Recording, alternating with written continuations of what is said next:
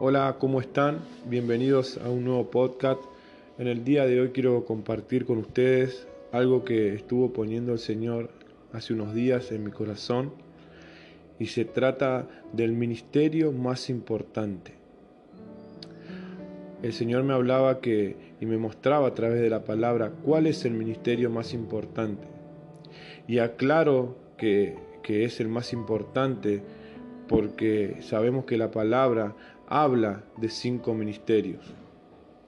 Pero no me quiero adelantar, sino que quiero compartirte esto que estuvo poniendo el Señor en mi corazón y también quiero animarte que podamos aplicar juntos este ministerio que es tan importante para nuestras vidas y es tan importante para, para llevar a cabo el plan y el propósito que Dios tiene para nuestras vidas. Primero quiero compartirte el título, como bien te decía, le puse el ministerio más importante. Y esto lo vamos a ver en la palabra. Dice en 2 de Corintios 5 del 17 al 20, la versión Reina Valera dice, de modo que si alguno está en Cristo, nueva criatura es. Las cosas viejas pasaron, he aquí todas son hechas nuevas.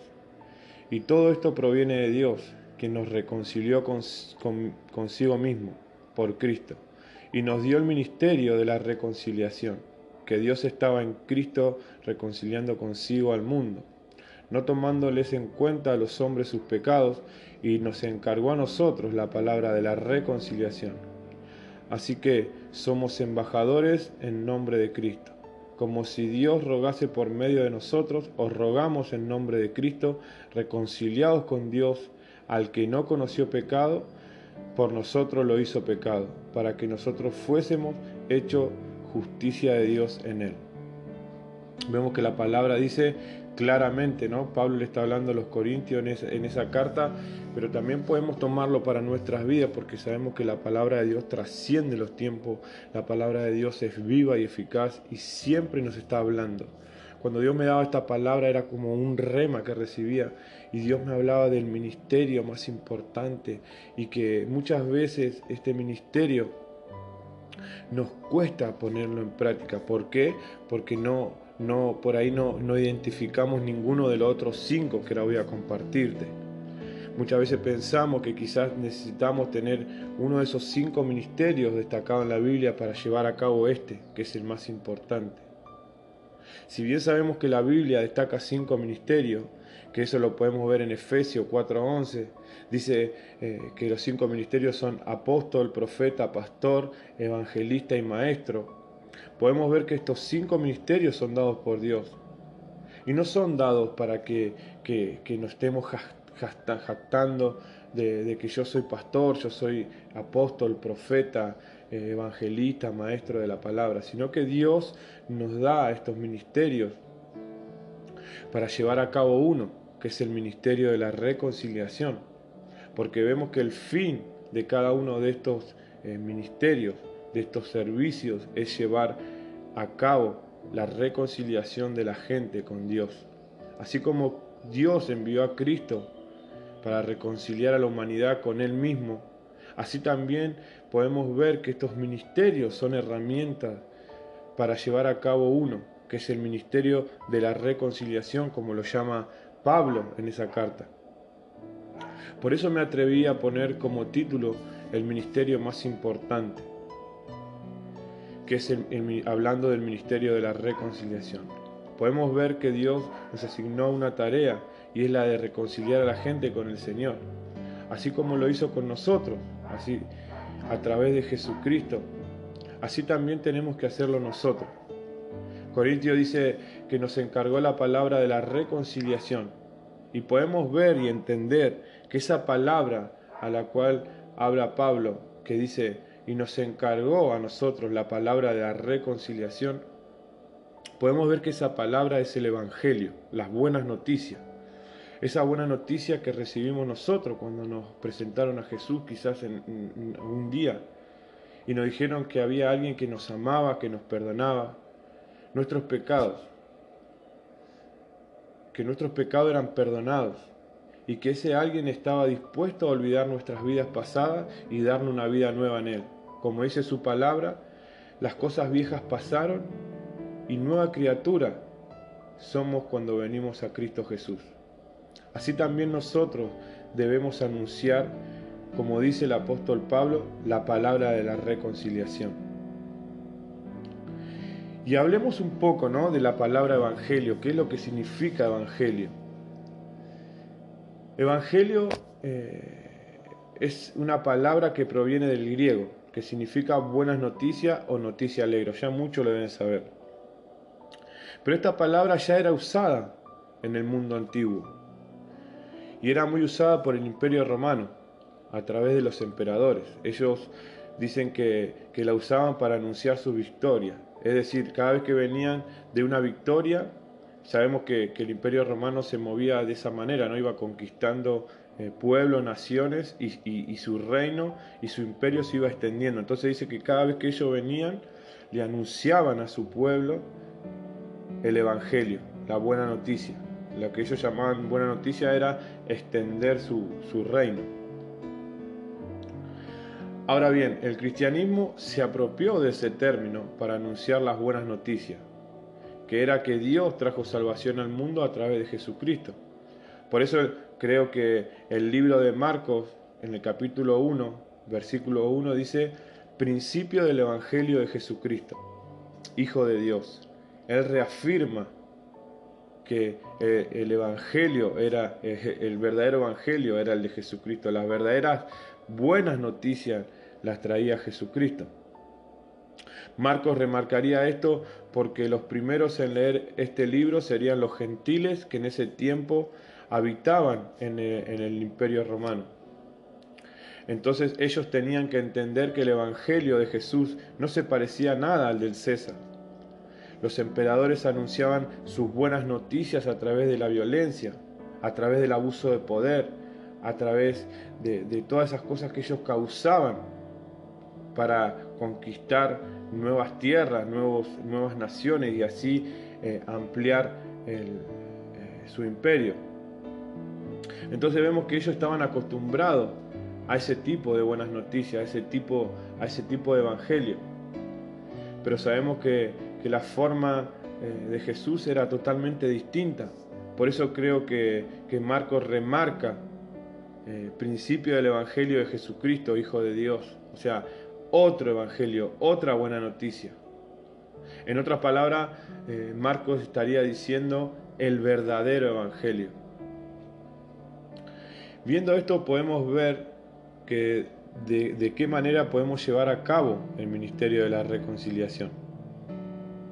Muchas veces la forma que utilizamos no es la correcta.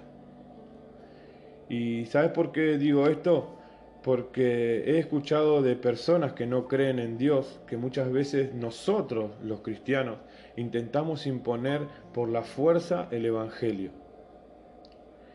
Y fíjate qué similitud, ¿no? Porque dice que el imperio romano imponía, o sea, conquistaba a través de la fuerza, a través de la violencia, y así anunciaban sus buenas noticias. ¿no? Ellos venían de conquistar un reino, venían de, extender su, imperio y cuando volvían anunciaban, ¿no? daban esas buenas noticias. Ese evangelio del César era anunciar, hemos derrotado tal pueblo, es, eso nos pertenece. Y vemos que nosotros muchas veces, los cristianos mismos, intentamos eh, imponer por la fuerza el evangelio así como hacía el imperio romano. Ellos decían que el mundo estaba incivilizado, o sea, tenían diferentes pensamientos, y que a través de la violencia, imponiendo sus pensamientos, a través de la fuerza, estarían transformando el mundo. Así quizás nosotros muchas veces actuamos, no nos damos cuenta. No estoy hablando de violencia física, sino que muchas veces queremos imponer eh, el Evangelio, las buenas noticias de Jesucristo. Y, a través de la fuerza, bueno, como decía, ¿no? A través de la fuerza ellos eh, decían que estaban transformando el mundo, que estaban imponiendo sus pensamientos, sus culturas y demás. muchas veces sin darnos cuenta somos así. Seguramente eh, no con violencia física, sino verbal, que al fin y al cabo es violencia. Ejemplo, te voy a dar un ejemplo para que se entienda de lo, que trato de compartir y lo que trato de, decir. Muchas veces vamos y decimos, arrepentite, le decimos a alguien, ¿no? Arrepentite porque eh, te vas a ir al infierno, si no cambias tal y cual condición, te vas a ir al infierno. Y sí es verdad, si, la palabra dice que si no recibimos a Jesucristo como único Señor y Salvador en nuestras vidas, eh, nuestra alma se va a perder eternamente en, en la muerte eterna, ¿no? Pero muchas veces vemos que, que, esa no es la forma correcta. La forma correcta es la que mostraba Jesús, ¿no? Podemos decir, podemos cambiar eso, ¿no? Podemos decir, arrepentite, sí, pero arrepentite porque Dios te ama. Mira qué diferente suena.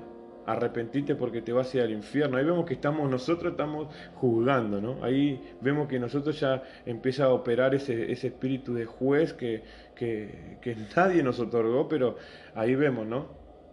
como cambia, decimos, ¿no? veíamos que el ejemplo que usábamos y que no, que no es la correcta es arrepentite porque te vas a ir al infierno. Y vemos que la forma correcta es la que hacía, la que mostraba Jesús, ¿no? Que es, sí podemos decirle, arrepentite, Dios te ama, Jesús murió por vos, murió por mí, porque nos ama. y cuando nos arrepentimos, algo mejor viene para nuestras vidas. Creemos y estamos convencidos que a través del arrepentimiento viene el perdón de Jesucristo. Esa creo que es la manera correcta de mostrar, eh, de anunciar el Evangelio. Si vemos que de las dos formas llamamos al arrepentimiento, ¿no? Llamamos a, volver a, Dios o a conocer a Dios y dejar los malos caminos. Porque de una manera podemos decir, como muchas veces, eh, quizás no todos, pero eh, he escuchado gente que, que, lo hace, ¿no? Que podemos decir, arrepentite porque te vas a ir al infierno. Pero fíjate qué diferente suena cuando decimos arrepentite. Dios te ama. Jesús murió por vos. Él tiene algo mejor para vos. Y, la idea es eh, poder empezar a infundir amor hacia Dios y no miedo hacia Dios. O sea, no, no inculcar a la gente un miedo hacia Dios, sino que eh, tenemos que tratar de que la gente se enamore de Dios por lo que la palabra dice que Él nos amó primero. Entonces tenemos que tratar de, de, hablar con la gente y de hacerle entender que Dios nos ama y que Dios tiene algo mejor para nuestras vidas. Quizá cuando que cuando vamos con esta, con esta parte ¿no? de decir arrepentite, te vas a ir al infierno si no te arrepentís, quizás lo hacemos también eh, de una parte eh, de querer compartir lo que nosotros estamos viviendo y, de querer que ellos salgan de esos malos caminos que están teniendo, pero tenemos que usar eh, estrategias muchas veces.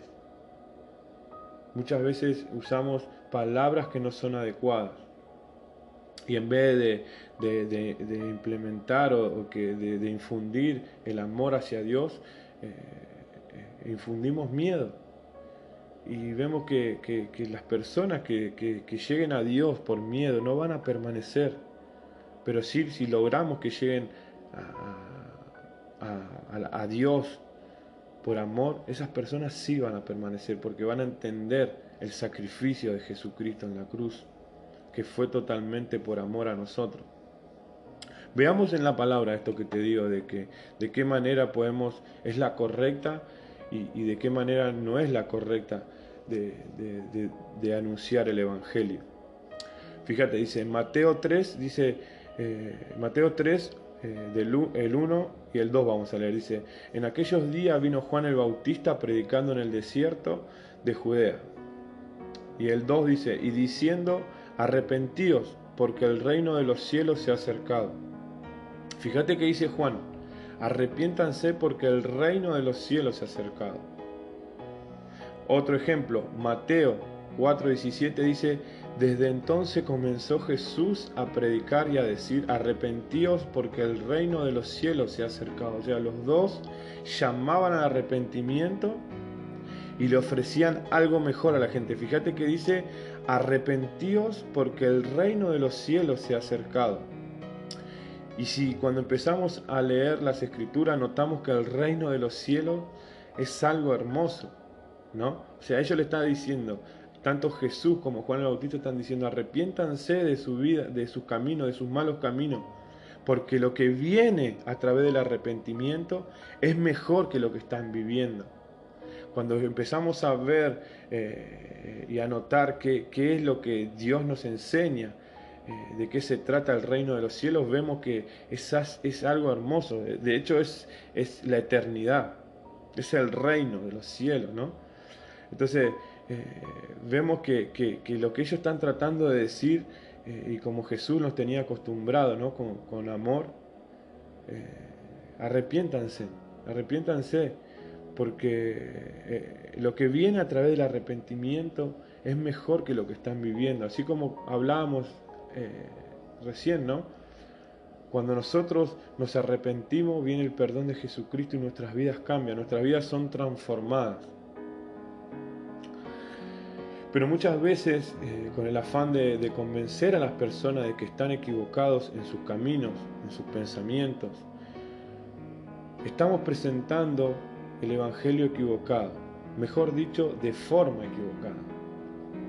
O sea, volviendo a lo que hablábamos antes, quizás la manera que estamos usando no es la correcta. Sí estamos anunciando, el, o sea, estamos dando las buenas noticias, pero no de la manera correcta sino de la manera eh, equivocada. Debemos ser de bendición, eso tenemos que, tenerlo bien presente siempre en nuestras vidas, ¿no? Que debemos ser de bendición para las personas que no conocen al Señor y no una molestia.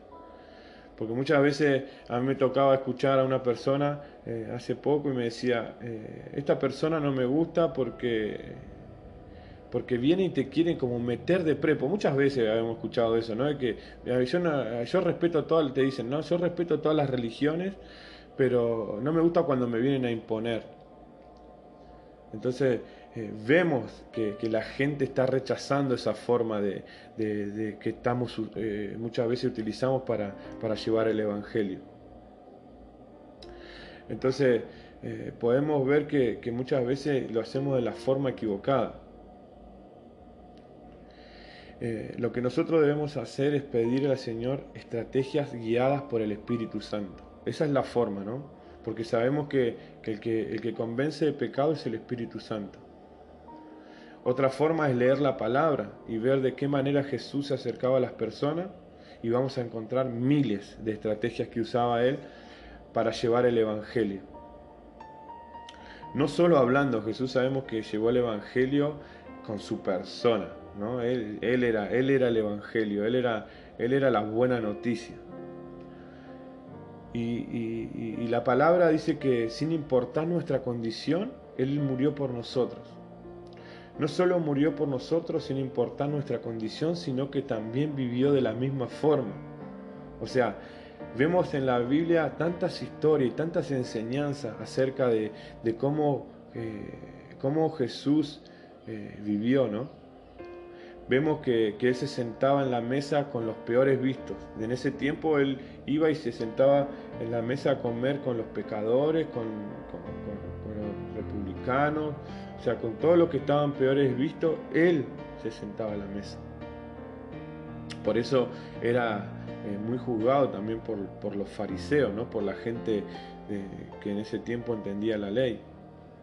Jesús te conocía la ley más que nadie, ¿no? pero él él vino para mostrar que esa no era la forma, que ese no era el camino. ¿no? Vemos también que defendió eh, a una ramera, que era lo, peor en esos tiempos también, etcétera. ¿no? Hay muchas historias donde Jesús nos muestra de qué forma eh, llevar el Evangelio.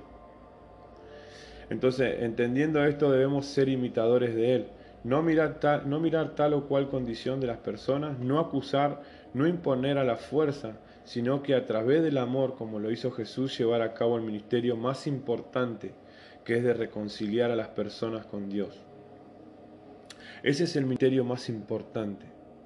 Como te decía, vemos que, que, sí son dados cinco ministerios y son muy importantes, pero son para llevar a cabo uno. Porque todos vemos que cada función es para acercar a, la gente a Dios. Quizás muchos usan ese ministerio o esos dones para, para jactarse o, quizás, no sé, su propio beneficio o demás. Eso se encarga Dios, ¿no? Pero vemos que la palabra dice que, que estos cinco ministerios y la tarea que tiene asignado estos cinco ministerios es para cumplir uno. Y este es el más importante, que es el de reconciliar a la gente con Dios.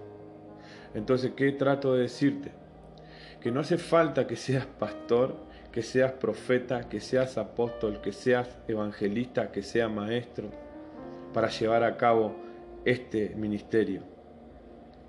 Sino que de, lo que Dios nos enseña, lo que Dios pone en nuestro corazón, podemos anunciar las buenas nuevas, podemos anunciar este evangelio, y no como lo anunciaba el imperio romano, de manera eh, imponiendo, ¿no?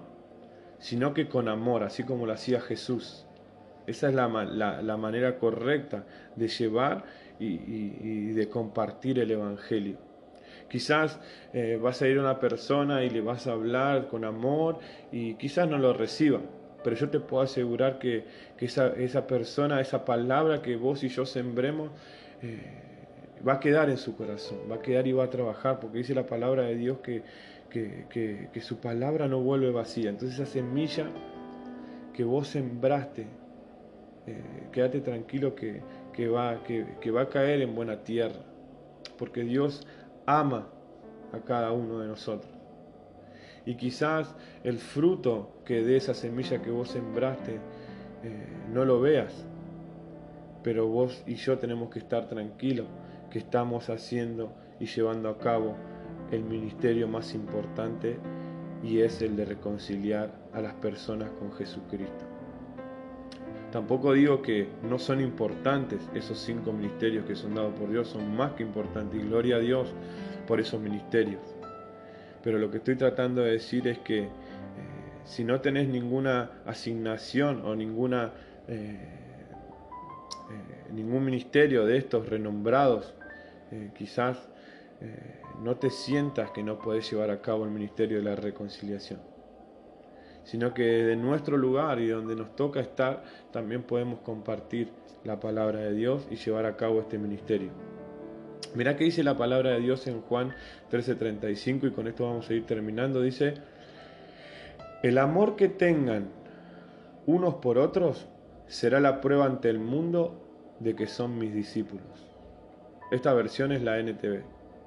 Mirá lo que dice Jesús mismo hablando en este versículo. Dice, el amor que tengan unos por otros será la prueba ante el mundo de que son mis discípulos.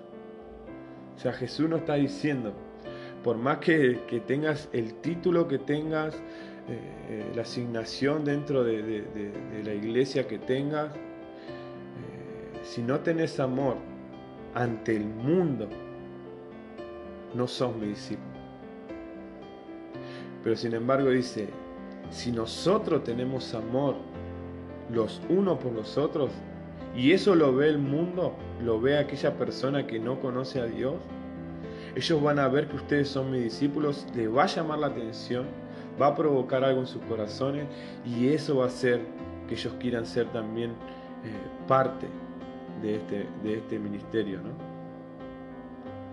O sea, Jesús siempre es claro cuando nos enseñan que el amor es el, es el, es el primer mandamiento, de hecho, ¿no? Amar a Dios y el segundo es semejante al primero, dice la palabra. Entonces vemos que, que, con amor, así como decíamos en principio, debemos llevar adelante este ministerio de reconciliación. Hasta acá voy a compartir con ustedes este podcast. Espero que haya sido de bendición, espero que, te active, así como Dios me está activando a mí, me está animando a, a poner en práctica este ministerio tan importante que es el de la reconciliación, es el de reconciliar a las personas con Dios. Así que sin más te bendigo y nos, nos vemos eh, pronto en un nuevo podcast. Dios te bendiga.